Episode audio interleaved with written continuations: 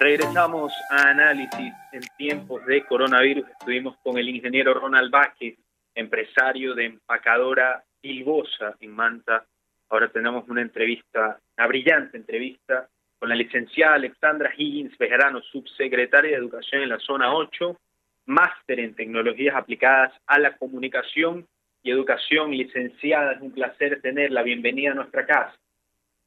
Buenas tardes, ¿cómo está? Muchas gracias por, recibirme en su casa justamente para esta entrevista. entrevista. Muchas buenas tardes. Bueno, soy Mariela Viteri, licenciada, y estoy acá también en esta entrevista, pues porque realmente estamos eh, con muchas ansias, yo creo, bueno, nosotros, yo no tengo hijos de colegio, pero sí quisiera que usted, a los padres de familia, les cuente más o menos cómo se va a desarrollar el regreso a clases de la costa. Buenas tardes, Mariela. Un gusto. Hola, licenciada. Eh, bueno, le cuento un poco en relación a dos temas, al tema de los colegios particulares el tema de los colegios eh, fiscales, ¿verdad? Las instituciones educativas fiscales. El primero de junio se realizará eh, este reinicio de clases o este inicio de clases que eh, definitivamente no es presencial, es decir, ningún estudiante ni docente va a asistir a la institución educativa, sino que se realizará de manera no presencial. E insisto en la palabra no presencial, porque no es lo mismo que virtual, ¿verdad? No presencial quiere decir que se puede hacer de diferentes maneras. En el caso de las instituciones públicas, las instituciones públicas cuentan con diferentes eh, formas de recibir materiales para trabajar, es decir, los profesores estarán conectados, digo conectados para utilizar una palabra, eh, con sus eh, estudiantes y familias a través de diferentes maneras. Ellos eh, harán más de acompañamiento, ¿verdad? Un acompañamiento a sus estudiantes y retroalimentar sus eh, preguntas a través de, puede ser WhatsApp, teléfono regular, SMS, ¿verdad? Y en algunos casos, en el caso de lo que tengan, digamos, también se puede usar el correo electrónico.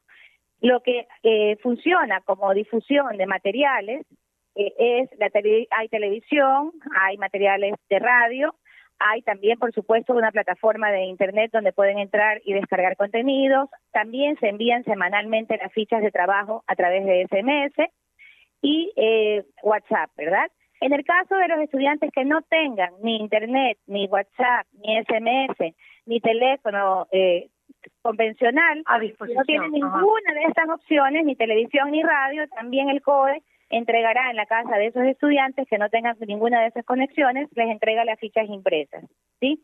Pero la gran mayoría tendrá acceso a que, cuando te registras. O sea, vas al colegio y dices, bueno, yo no tengo ninguno de estos dispositivos y ninguna de estas opciones y no tengo wifi, así que yo sería una candidata que me entregue las fichas impresas, ¿cierto? Más o menos así. No, no, no, va nadie al colegio. Nosotros tenemos un sistema, no, no va nadie al colegio. Nosotros tenemos un sistema eh, eh, hace muchos años, ¿verdad? Los colegios tienen un, lo que se llama tutor, es decir, antes le decían, usted se debe acordar, antiguamente le decían dirigente, ¿verdad? Que es una persona, una persona que está eh, encargada de un grupo de alumnos y ese profesor tendrá, eh, ahorita no lo, no lo hemos conectado todavía porque falta más de un mes, pero eh, este profesor que tiene ese grupo de estudiantes monitorea a esos estudiantes y es el encargado de, llamar y monitorear y ver cuáles son las posibilidades de sus estudiantes de acceso eh, a, cuál de estas cosas tiene acceso, ¿verdad? y con eso sabremos con cuál de las formas tenemos que llegar. Claro, perfecto. Okay. Eh, en el caso de los... sí, dígame. Ah, no, dígame, dígame, licenciada. Sí, le iba a decir que en el caso de los colegios particulares o instituciones particulares, como su nombre lo indica, son particulares. Ellos tienen su, eh, cada uno la libertad de escoger cuál será la forma como ellos se dirigirán a los estudiantes, pero siempre tomando en cuenta que eh, deben de revisar, que es lo que el ministerio ha pedido, cuáles son las posibilidades de acceso de su familia. Es decir, cada uno tiene que decidir cuál será la manera. Y también de sus profesores y tomar en cuenta un criterio técnico, ¿verdad? No es que yo voy a tener a un estudiante sentado mirando la pantalla 10 horas.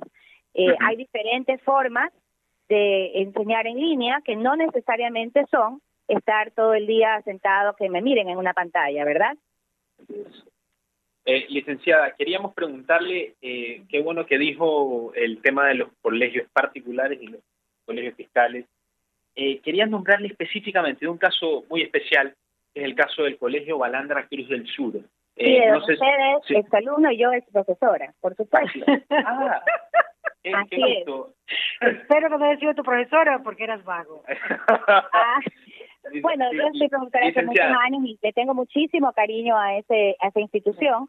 Claro. Eh, esa institución, y bueno, y sobre todo también a Mari, ¿Qué es lo que pasa con, con ese momento y el inicio de clases? Porque creo que la pregunta va de por qué ellos no han podido iniciar clases en este momento. claro, es que eh, de hecho empezaron y se las bajaron. O sea, y, y, y después de muchísimos meses de preparación, tuvimos a la misma Maggie aquí en nuestro programa hace dos semanas, dijo que ya estaban completamente preparados, que los profesores estaban haciendo capacitaciones, eh, que les costó muchísimo un día de, clases online y se las bajaron. Y esto fue un tema muy polémico en Twitter, en todo tipo de redes sociales. ¿A qué le debe su opinión? Bueno, más que una opinión le voy a decir realmente lo que pasa. Y es que, primero, ninguno estuvo preparado hace meses porque esta pandemia lleva recién desde el mes de marzo. O sea que realmente la preparación de todos, los, de todos ha sido aprender a andar en bicicleta mientras andamos y ha sido recién desde el mes de marzo. Entonces cree que los profesores aún no estaban preparados. Eh, claro, lo que pasa, los profesores hasta antes de marzo, ¿verdad? Eh, recién hemos empezado. Yo creo que es importante ver las experiencias de otros países también. Yo no estoy hablando de ese colegio en concreto, sino en general. Eh, el tema de estar preparado o no lo vamos a ver realmente en el camino. Es decir, uno va a irse preparando en el camino porque es lo que nos ha tocado vivir en este momento. Subirnos a las cosas e ir ajustando en el camino como ha pasado en otros países. Después de un rato te comento algunas experiencias. En cuanto al colegio en concreto que me preguntas, y también a otros eh, colegios que me han preguntado lo mismo, realmente hay algo muy importante y es que yo, ni la ministra ni yo podemos desconocer ni dejar de cumplir lo que dice el COE. ¿ya? En el estado de emergencia es muy importante que se siga las instrucciones justamente de quienes están velando por nuestra seguridad, por nuestra salud eh, sobre todo en los temas de emergencia, y si ellos han dispuesto que las clases no pueden empezar hasta el 4 de mayo, eh, en ese momento, ¿verdad? Perdón, que no pueden empezar el 4 de mayo, sino que tienen que empezar en el mes de junio, porque ellos dispusieron mayo no. El momento en que ellos dicen eso, nosotros tenemos que acatar que no se puede iniciar esa fecha, se tiene que iniciar posteriormente. Inclusive, cuando el Ministerio de Educación tiene un cronograma, ¿verdad? Y lo publica, ese cronograma, según dice la ley, es obligatorio de cumplir para las autoridades educativas, legalmente. Y ese eh, calendario decía que era el 23 de abril para los eh, colegios BI, no antes, y el 4 de mayo en ese momento, ¿no? El 4 de mayo para el resto de la población, como el resto de las personas que no tuvieran BI. Cuando se hace este nuevo cambio que el COE dispone, que ya no sea en, en mayo, y, y hay una nueva fecha, pues efectivamente nadie puede haber comenzado, ¿verdad? Así es. Así es.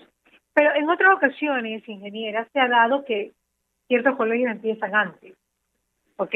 La ley dice que puedes empezar 15 días antes de la fecha de inicio los colegios BI. Y entonces siempre empiezan antes los colegios BI. Sí, eh, licenciada, sí, eh, una pregunta más que le quería hacer, disculpe que le haya interrumpido. ¿Qué, otras, qué otros métodos se barajaron eh, en el ámbito cuando ustedes no sabían cómo iban a implementar las clases, tanto colegios fiscales como particulares. En, en el ámbito internacional, Chile eh, le pareció una muy buena idea y ya lo está implementando, eh, educación a través de televisión. ¿Qué otras opciones se barajaron? ¿Se barajó esta posibilidad de que los chicos aprendan a través de la televisión? Obviamente en colegios fiscales sería un poquito más complicado, porque no todas las personas eh, tenemos la posibilidad de tener un televisor en nuestra casa, evidentemente, pero se barajó esta posibilidad. Claro, eh, se barajaron todas las posibilidades, inclusive por eso es que tenemos diversidad de opciones. Por eso si tú ves, como te comenté antes, hay tanto televisión como radio, como opciones por internet, eh, también por teléfono, de verdad. La idea es justamente poder abarcar a todas las instancias. Cuando yo te dije en algún momento que había experiencias internacionales, te voy a comentar algunas. Eh, sé, por, sé por parientes eh, que, que viven en otros lugares que tienen hijos, en algunos casos pequeños, en algunos otros casos de adolescentes, cómo ha ido variando. Por ejemplo, en España empezaron con muchísimas horas frente a la televisión, perdón, frente a la pantalla, eh, con los niños pequeñitos dándoles clases en vivo y por supuesto los niños pequeñitos pues no mantenían la atención, ¿verdad?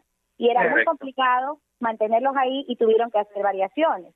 Lo mismo ocurrió en Argentina. En Argentina, en cambio, el caso de un adolescente que efectivamente este, el primer, los primeros días estuvo en la pantalla la cantidad de horas que le mandaron a, estar en la pantalla de la computadora y por supuesto a los tres días ya no quería ir a clases nunca más, digamos, no quería estar sentada en la computadora y no quería saber nada del colegio, ¿verdad? Entonces, ¿qué fueron haciendo las instituciones? ¿Qué es lo que estamos conversando? Las instituciones fueron ajustándose y yo quiero eh, ahí eh, decir, es lo que nos está tocando a todos. Es decir, hacer nuestro mejor esfuerzo con los recursos que tenemos, con las múltiples formas que tenemos, ya ir haciendo un poco pruebas, no porque seamos poco profesionales, sino porque la realidad es que es la primera vez que nos toca hacer esto y nos ha tocado lanzarnos al agua así y ir a ir ajustando en el camino para que sea cada vez mejor la forma como vamos llegando a nuestros estudiantes, ¿verdad? Esa es la idea. Lo que sí te quiero comentar es que nuestro principal objetivo eh, al inicio, sobre todo de las clases, es la contención emocional. Entonces, como vamos a trabajar al principio, tiene un fuerte componente de apoyo emocional y de contención emocional la parte curricular y hacemos el llamado también a las instituciones particulares a que hagan lo mismo, es decir, a trabajar un currículo que tenga una relación con la parte emocional y que ayude a la contención emocional. Así es.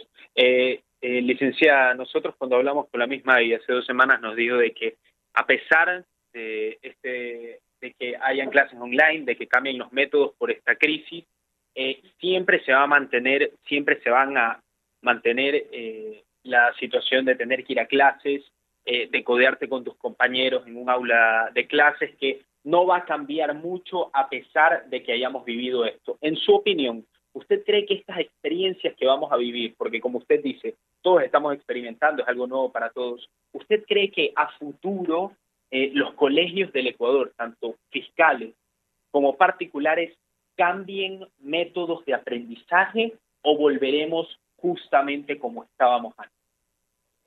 Bueno, en ese punto de vista creo que hay dos lados. Está el lado de los padres de familia, está, el lado de está el lado de los colegios y de los estudiantes, digamos. Por un lado, eh, estamos viendo muchos padres de familia preocupados que no se sienten cómodos porque obviamente con lo que ha pasado hay muchas personas que se sienten con miedo y que dicen que están con una dificultad de si algún día van a volver a mandar a sus hijos al colegio o no.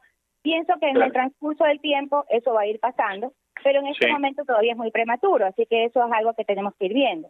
Por otro lado está el punto de vista de las instituciones educativas y de los estudiantes y ahí digo yo con un criterio más bien técnico que efectivamente la educación no solamente es la parte académica, la educación también es el aprender a relacionarte con tus compañeros, aprender a socializar, aprender muchas otras cosas que van más allá de una eh, asignatura, ¿verdad?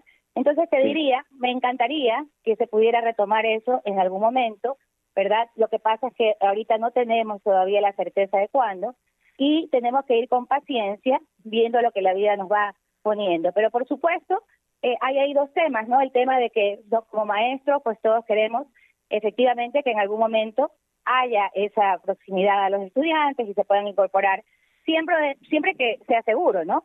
Y por otro lado también creo que vamos a tener que trabajar como maestros, tanto que los padres como los estudiantes, para que ese miedo, que es lo que hablábamos de la contención emocional, en el tiempo se vaya desvaneciendo y podamos sentirnos más tranquilos en un ambiente escolar. Pero por el momento, eso todavía lo vemos a futuro y en este momento lo que nos toca es iniciar clases trabajando con, con los chicos para que ellos puedan sentirse acompañados, saber que tienen una meta en la vida, que toda la vida sigue, que tienen algo que hacer, ¿verdad?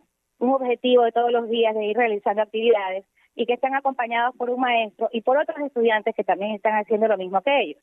Y eso es muy importante emocionalmente. Licenciada, definitivamente el riesgo es inmenso. Es inmenso porque realmente no va a ser nunca lo mismo el hecho de que te envíen pues algo que tienes que desarrollar en casa a poder ir a clase eh, con la atención adecuada y obviamente estando con tus compañeros. El reto es inmenso, sobre todo para saber si realmente van a aprender, porque no sabemos si va a ser realmente, eh, digamos que algo que, no funcione. Pero hay una cosa muy importante, y tú sabes que como, como seres humanos hemos aprendido de la vida que en las mayores crisis es cuando hay los mayores cambios más profundos, hay oportunidades de aprendizaje y de reinventarse. Y yo creo que este es el momento para el sistema educativo para repensar las cosas, ir mirando lo que pasa en el tiempo, es verdad, pero también repensar las cosas y quizás de aquí a que tengamos que incorporarnos, ya hemos ido viendo experiencias de otros lugares y analizado cosas y aprendido más cosas para poder ver cómo hacer ese acercamiento a los chicos que al mismo tiempo les permita, ¿verdad?, aprender, contenerse emocionalmente, pero también al mismo tiempo ir haciendo esta, esta forma de relacionarse con otros que decíamos que es tan importante. Pero como digo, esto es algo que lo vamos a ir aprendiendo en el camino, pues es algo nuevo para todos, incluyendo otros países, y así que estamos en eso, ¿no? Claro, no, de hecho la pregunta que hacía Ricardo tenía que ver un poco con eso, con tal vez tú te referías, Ricky, al pensum académico o a poder, eh, digamos que mezclar eh, cuando ya se regresa a clases un poco lo digital, eh, clases en digital, ciertas cosas en digital también con presencial, tal vez no tener tantas, o sea, horas tan extensas de clases, Así de repente materias que ya no aplican o tal vez otras que sí aplicarían nuevamente como lógica y ética, amor a la patria y ese tipo de cosas que yo lo veía, por ejemplo, y que ya no lo veo que, que lo ven. Y ese tipo de, de, realmente tenemos que reinventarnos y es un buen momento para para hacer para volver a, a, retomar cosas importantes y pues a ayudarnos con la tecnología para un nuevo planteamiento educativo. Así es, y desde ese punto lo que ha dicho la ministra, y yo lo comunico nuevamente, es que ella está hablando de un currículo compacto, es decir, nosotros estamos trabajando eh, en este momento en un currículo de emergencia, que es un currículo que va a, el, al decir compacto quiere decir que va a mirar cuáles son las cosas más importantes, ¿verdad? Eh, quizás haya cosas que cuando estamos en presencial pues lo hacemos más extenso, ¿no verdad? Y en este momento se va a ajustar para que se pueda hacer de esta manera más, eh, digamos, de esta forma no presencial. Exacto. ¿Ya? Y como te decía Mariela, igual vamos a ir aprendiendo muchas cosas en el camino. Eh, vamos a difundir el tema del currículo compacto, etcétera, en las próximas semanas. Pero digamos que de una vez advierto que no es tampoco como para que el colegio o los colegios particulares se preocupen, ¿no verdad? Sino más bien es una invitación a que eh, en vista de la emergencia ellos también se adhieran a ese currículo si es que ellos realmente consideran que vale la pena para ellos, ¿no verdad? Pero nosotros en el sistema fiscal vamos a trabajar con eso porque creemos que es la forma de poder hacer en paralelo la contención emocional y al mismo tiempo avanzar un poco en la parte de los aprendizajes. Licenciada Higgins, conmigo muchísimas gracias, de verdad, de todo corazón por habernos recibido esta llamada. Gracias a ustedes, muchísimas gracias. Y, a, y bueno, también a, eh, a ti, que sé que eres exalumno y que estabas preocupado por lo del colegio, diciéndote que siempre nosotros velamos porque los chicos estén bien y a veces sí nos toca eh, seguir instrucciones, sobre todo cuando son de seguridad, que nos dice el COE, nosotros tenemos que seguirlo. Así es, licenciada. Muchísimas gracias y muchísima suerte para lo que queda por delante. Un abrazo, licenciada. también un abrazo. Hasta luego.